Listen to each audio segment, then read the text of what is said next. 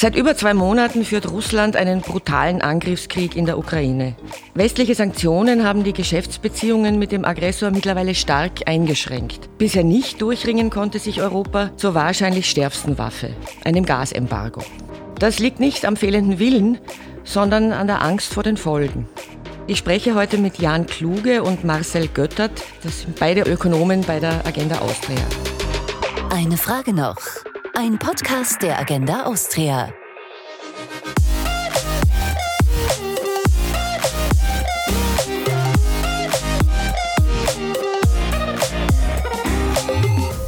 Guten Tag, herzlich willkommen zum Podcast der Agenda Austria. Mein Name ist Rosemarie Schweiger und ich spreche heute mit Jan Kluge und Marcel Göttert, wie stark ein Embargo die österreichische Wirtschaft treffen würde. Wir beziehen rund 80 Prozent unseres Gasbedarfs aus Russland. Herr Kluge, die Ökonomie ist, wenn man so will, das Reich der Zahlen. Kann man ganz klar sagen, wie viel so ein Gasembargo kosten würde? Also es ist schwierig. Als äh, empirische Wirtschaftsforscher wollen wir ja normalerweise etwas in der Vergangenheit oder wollen etwas beobachten, was in der Vergangenheit schon mal passiert ist und wollen daraus Schlüsse ziehen. Also Sie erklären dann hinterher, warum es so gewesen ist, wie es gewesen ist. Nein, nein, wir wollen Schlüsse ziehen aus dem, was wir in der Vergangenheit beobachtet haben und wollen dann sagen, was würde jetzt passieren, wenn etwas Bestimmtes äh, in der Gegenwart oder in der Zukunft passiert. Und ein solches Embargo ist etwas, was ähm, kaum wofür es kaum ein Beispiel gibt, wo wir keine Daten haben, was wir klar dazu sagen können. Das heißt, wir sind gezwungen, oder auch alle anderen Studien, die es zum Thema gibt, sind gezwungen, Szenarienrechnungen zu machen. Man muss plausible Annahmen treffen, äh, man muss sich die Dinge im Detail anschauen und muss dann irgendwie eine, ja, eine, einen, einen Raum aufspannen, um vielleicht auf plausible Zahlen zu kommen. Herr Göttert, Sie gehen von drei unterschiedlichen Szenarien aus. Vielleicht können Sie uns kurz erklären, wie die Szenarien aussehen und, und worauf sie beruhen, auf welchen Annahmen. Ja, zunächst einmal kann man beim positivsten Szenario letztlich anfangen und sich dort an der Europäischen Kommission selber orientieren. Die hat nämlich das Ziel, dass bis zum Ende des Jahres 2022 zwei Drittel des russischen Gasbedarfs in der EU ersetzt werden können aus anderen Quellen. Auf der anderen Seite haben wir uns an einem bestehenden Papier aus Deutschland orientiert und dort ist dann angenommen worden, dass man circa 5 Prozentpunkte des russischen Gasbedarfs sofort ersetzen könnte. Und irgendwo in diesem Feld selber kann man sich dann drin bewegen. Bei uns bedeutet es dann eben im optimistischsten Fall, zwei Drittel der 80 Prozent kann man sogar schon heute ersetzen, haben wir da angenommen. Das ist das, was die EU glaubt. Nein, die EU glaubt, also die EU hat zum Ziel, dass man bis Ende 2022 das Ganze ersetzt werden kann. Wir sind dann nochmal ein Ticken optimistischer, dass man quasi diese Ecke dann auch noch einmal mit abgefangen hat, wenn man das wirklich jetzt schon hätte. Im pessimistischsten Fall eben nur 5% äh, circa davon dann abfangen kann und das andere ist dann ähm, selber in der Mitte äh, ähm, in dieser ganzen Geschichte drin gelegen. Das sind dann circa 25%, äh, die man dann abfangen könnte. Das Ganze steht und fällt also mit der Frage, wie viel Gas wir ersetzen können von anderen Anbietern oder auch vielleicht in andere Energieformen umwandeln kann, also wo man dann kein Gas mehr braucht. Zu welchen Ergebnissen kommen Sie von bis? Also wir haben in unserem äh, optimistischsten Szenario, wo wir wirklich sagen können, wir können viel Gas ersetzen und wo wir sogar auch sagen, dass die Haushalte ein bisschen einsparen können. Sie müssten das nicht. Also die Haushalte sind geschützte Kunden im Gasmarkt, das heißt, die Haushalte werden als letzte abgeschaltet, aber sie werden natürlich auch Reize haben, ein bisschen zu sparen. Die Preise werden nach oben gehen, sie werden versuchen, ihren Gasverbrauch zu reduzieren. Der deutsche Wirtschaftsminister hat gesagt, 10 Prozent gehen immer, davon gehen auch wir mal aus. Äh, in diesem Szenario kommen wir auf einen Verlust im Bruttoinlandsprodukt von 1,5 äh, Prozentpunkten. Das würde dann ungefähr 25.000 äh, Arbeitsplätzen entsprechen, die da dranhängen. Und dann kann man das abstufen. Wenn, wir sagen, es kann nur die Hälfte ersetzt werden oder wenn wir sagen, es kann noch weniger ersetzt werden, dann kommen wir also immer weiter äh, in unsere pessimistischeren Szenarien. Im schlimmsten Szenario, wo man wirklich nicht besonders viel ersetzen kann und wo auch die Haushalte nichts sparen können, äh, kommen wir dann auf äh, minus viereinhalb Prozent. Das wären dann ungefähr 80.000 Arbeitsplätze, über die wir da sprechen. Können Sie sagen, welches der Szenarien das äh, realistischste ist? Naja, man kann mit Sicherheit sagen, dass die beiden Ränder ähm, die unwahrscheinlichsten sind. Und dort kann man wohl auch sagen, dass das Optimistische, dass wir sofort zwei Drittel ersetzen könnten, ja fast ganz ausgeschlossen werden kann. Wir haben es einmal reingenommen, damit man auch damit äh, einen gewissen Bogen einfach aufspannen kann. Die Wahrheit, wenn es so etwas dort gibt, die wird irgendwo in der Mitte liegen, aber vermutlich eher weiter am unteren Rand sich finden. In Deutschland äh, sind die Pessimisten pessimistischer als Sie beide. Da gingen äh, also Extremszenarien von bis zu minus sechs Prozent aus. Warum sind die Deutschen so viel pessimistischer, beziehungsweise warum sind Sie so viel optimistischer? Das hat erstmal einen ganz technischen Grund. Die deutschen Arbeiten sind schon ein bisschen älter, die es zu dem Thema gibt. Die gehen noch davon aus, dass für das komplette Jahr 2022 das Gas ausfällt. Wir sind jetzt schon ein bisschen weiter. Wir sind davon ausgegangen, dass ab Mai die Gaslieferungen gestoppt werden. Das heißt, wir sind schon mal über die erste Heizperiode hinaus. Das ist also schon mal viel weniger dramatisch. Und der zweite Grund ist aber auch der, dass Deutschland natürlich noch ein bisschen industrielastiger ist, insbesondere was Stahlerzeugung und so weiter angeht. Das heißt, das kann ein weiterer Grund sein, dass die Deutschen ein bisschen pessimistischer sind, obwohl ihre Abhängigkeit von russischem Gas ja eigentlich sogar ein bisschen niedriger ist als die österreichische. Ich glaube, wir haben die höchste in der EU. Ist das richtig? Nicht ganz, nicht ganz. Ungarn sollte sein, die noch einmal über uns liegen, aber auch nicht wahnsinnig viel. Und wir liegen deutlich über Deutschland. Insofern, glaube ich, sollte man da auch gar nicht unbedingt von pessimistischer sprechen, sondern davon, äh, dass das Ganze eben zu einem anderen Zeitpunkt erstellt wurde und entsprechend da auch dann die Lage natürlich noch eine ganz andere war. Wenn man sich den Gasverbrauch für Österreich aufteilt auf die verschiedenen Monate übers Jahr hinweg gesprochen, reden wir ab dem 1. Mai nur noch von einem Gasverbrauch von 58 Prozent des ganzen Jahres. Also 42 Prozent sind bereits sowieso durch. Welche Wirtschaftszweige wären am allerstärksten betroffen? Also angenommen, es fließt ab nächsten Montag kein Gas mehr. Wer spürt das als erstes? Das sind eigentlich nur recht wenige Branchen, aber die haben dann doch einen sehr starken Effekt. Das sind die Branchen, über die man immer spricht, die chemische Industrie, die Metallerzeugung, es ist die äh, Papierindustrie und natürlich der, der äh, Energiesektor. Also diese vier Sektoren brauchen, ich würde sagen, den, den Großteil des Gases. Sie haben die privaten Haushalte erwähnt äh, zuerst. Da gibt es das Versprechen, dass keiner frieren muss. Gut, jetzt ist dann sowieso Sommer, also das wäre jetzt dann erst im nächsten Herbst wieder ein Problem. Aber es ist hauptsächlich die Industrie betroffen. Also die Indust äh, Dienstleistungen, private Haushalte etc., die würden davon dann erst in einer zweiten Runde was mitbekommen überhaupt. Genau, Sie sind in einer zweiten Runde betroffen. Also dieser, dieser Schock, den wir hier haben, der greift wirklich an bei nur ganz wenigen Sektoren im produzierenden Gewerbe. Sind auch nicht alle Sektoren des produzierenden Gewerbes betroffen, sind nur einige. Der Rest ist erstmal relativ unbehelligt. Also die großen Dienstleistungsbranchen, die brauchen im Grunde kein Gas. Ja, die brauchen das Gas, um ihre Büros zu heizen. Aber das war es dann auch schon. Aber in einer zweiten Runde sind natürlich dann alle betroffen. Also wenn im produzierenden Gewerbe ein Einbruch stattfindet, dann sind natürlich alle Branchen betroffen, die Vorleistungen liefern an diese Branchen. Und dann sind alle mit dabei dabei. Ja? Dann ist der Großhandel im Wesentlichen mit dabei, dann ist die Logistikbranche und, und, und vieles mehr ist dann davon betroffen. Also die Arbeitsplatzverluste sind nicht nur in der Industrie, sondern sie sind dann auch in, in allen möglichen anderen Sektoren zu finden.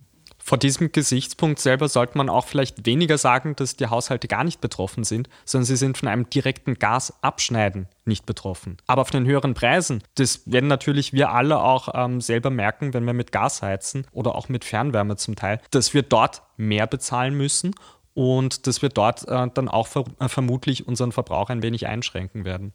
Alle sagen jetzt, wir sollten den Gasausstieg forcieren ich meine, wir sind ja sowieso dabei, unsere, unsere Energiequellen umzustellen auf erneuerbar. Das war eigentlich ein, ein Prozess, der, der im Gange war. Kann man das bei Gas jetzt im Speziellen so sehr beschleunigen? Weil Gas hätte ja auch eine sogenannte Brückentechnologie sein sollen, die uns quasi den Umstieg erleichtert.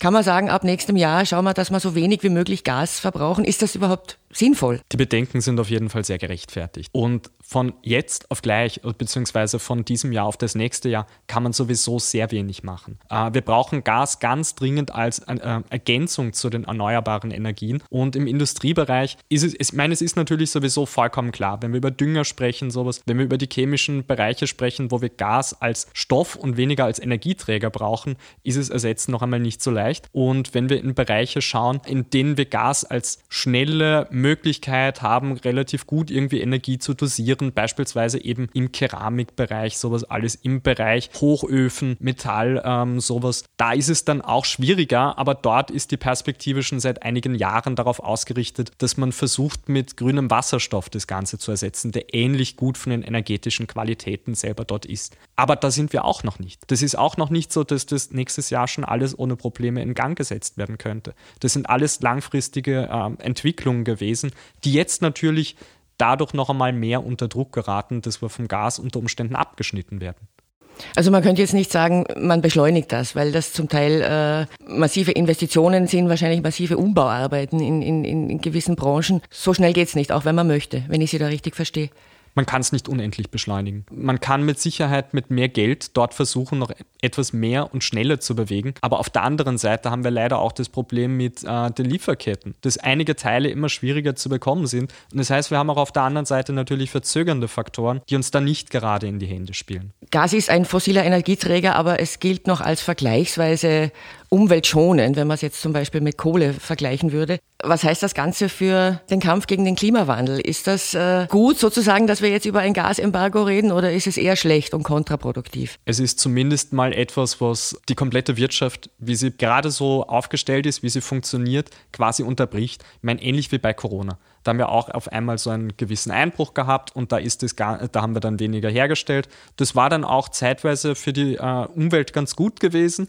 dass dort weniger Emissionen gekommen sind. Aber das ist mit Sicherheit nicht der Weg, wie man äh, den Klimawandel angehen sollte, dass man einfach radikal weniger produziert. Und per se kann man auch mit Sicherheit immer sagen, dass solche Einschnitte für das Vorwärtskommen, für den Fortschritt dort selber auch nicht unbedingt vorteilhaft sind. Auf der anderen Seite, wir sind jetzt nun einmal eben in der Situation, in der wir sind und da müssen wir versuchen, das Beste draus zu machen und es schon ein Stück weit als Chance begreifen. Der deutsche Altbundespräsident Joachim Gauck hat äh, Frieren für die Freiheit angeregt. Also jeder, was er damit meint, ist, jeder kann was dazu beitragen, dass es uns leichter fällt, auf russisches Gas zu verzichten. Herr Kluge, wie viel würde das bringen, wenn wir jetzt alle sagen, wir machen mit, wir verwenden so wenig Gas wie möglich? Möglich? Hätte das wirklich den Effekt, der uns da in Aussicht gestellt wird? Also der Effekt wäre wahrscheinlich nicht riesengroß. Es würde, glaube ich, etwas bewirken, wenn man sagen könnte, die Haushalte sparen jetzt mal die Hälfte ein. Ne? Dann, dann hätte man, glaube ich, wirklich ein, ähm, eine, eine Gasmenge, mit der man in der Industrie etwas anfangen könnte. Aber das ist, glaube ich, völlig unrealistisch. Die Haushalte können nicht wahnsinnig viel sparen.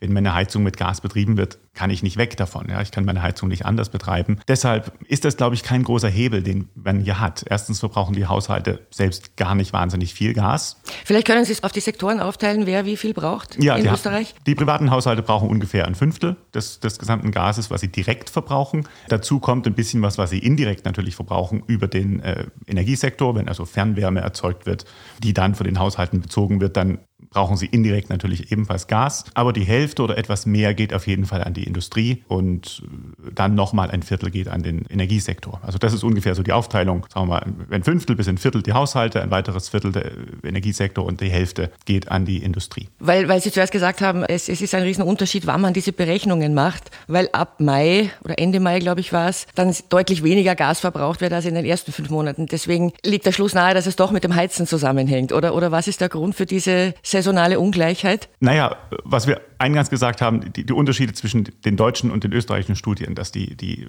Deutschen schon äh, ein bisschen älter sind, die sind davon ausgegangen, dass auch die Industrie ja schon bis April kein Gas hat. Die sind also davon ausgegangen, die Industrie hat für das gesamte Kalenderjahr kein Gas. Also das ist da der große Unterschied. Wie gesagt, man kann, ich glaube, sehr unrealistische Szenarien rechnen, in denen die Haushalte noch sehr viel mehr einsparen. Dann kriegt man einen gewissen Hebel schon zustande. Aber besonders realistisch ist das nicht. Und man kann es, glaube ich, nicht oft genug sagen, die Haushalte sind geschützt sie müssen nicht sparen. Das heißt, man kann sie wirklich nur ganz begrenzt hier heranziehen äh, zur Lösung des Problems. Es hängt auch nicht rein nur am Heizen. Ähm, in den Wintermonaten selber scheint auch weniger die Sonne. Das heißt, Solarenergie bricht ein bisschen was weg. Und genau dort ähm, braucht man dann auch aktuell immer wieder die Gaskraftwerke, die einspringen, um die Energieversorgung selber in Österreich auch mit Strom sicherzustellen. Schon viel weiter ist die EU, was ein, ein Ölembargo angeht. Wäre das genauso schwer zu verkraften oder wäre das einfacher aus österreichischer Sicht jetzt? Ein Ölembargo wäre auf jeden Fall einfacher zu verkraften. Es ist aber auch etwas, was Putin nur wenig schaden würde.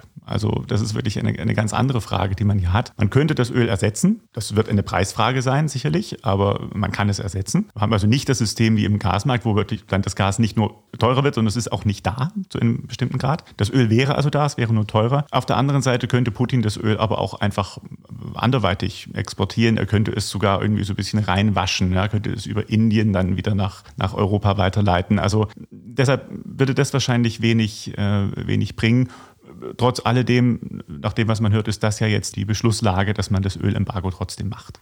Und das, das ist auch aus österreichischer Sicht leichter. Ich glaube, wir haben ja deutlich weniger Anteil russisches Öl als russisches Gas, oder wie? Absolut, absolut. Da sind wir im Bereich von circa 8 Prozent, ähm, die da in Österreich selber nur notwendig sind dafür. Aber man muss sich eben damit auch die Frage stellen, welchen Hebel haben wir dort? Und wenn das Endergebnis ist, dass wir am Ende wirtschaftlich davon einen gewissen Schaden haben, Russland aber eigentlich nicht wirklich davon betroffen sein wird, kann man sich schon die Frage der Wirksamkeit eines solchen Embargos halt wirklich stellen. Es ist dann nichts weiter als eine reine moralische Positionierung. Gas lässt sich ja nur über Pipelines transportieren. Also das, das ist so, oder, oder hauptsächlich. Also das ist, da ist es sehr viel schwieriger, den Anbieter zu wechseln einerseits oder auch eben die Kunden zu wechseln, wenn ja ich das richtig nein. verstehe.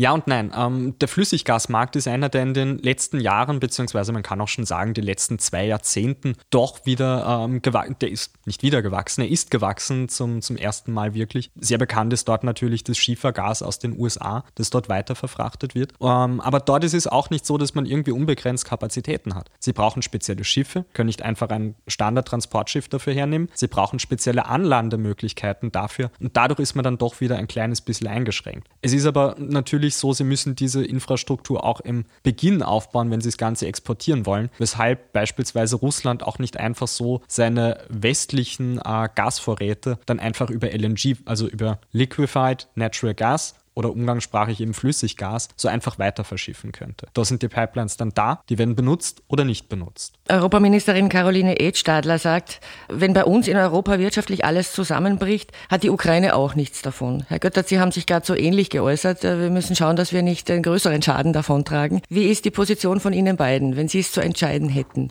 Wären Sie für oder gegen ein Gasembargo? Ja, dagegen, sowohl bei dem Öl als auch bei dem Gasembargo. Wir sehen, dass wir auf beiden Seiten jeweils eigene Schäden davontragen. Wir sehen auf der anderen Seite, aber insbesondere bei einem Ölembargo sehen wir nicht einmal die großen wirtschaftlichen Schäden in Russland. Bei Gas schon mehr. Aber dann muss man sich da auch weiter noch einmal die Frage stellen, ist deshalb der Krieg in der Ukraine zu Ende? Nur weil das Embargo beschlossen wird und weil Russland einen gewissen Schaden davontragen wird. Vermutlich nicht. Wenn man jetzt davon von heute auf morgen den Krieg beenden könnte, ja, sicher, natürlich, sofort machen. Aber so ist es eben leider nicht.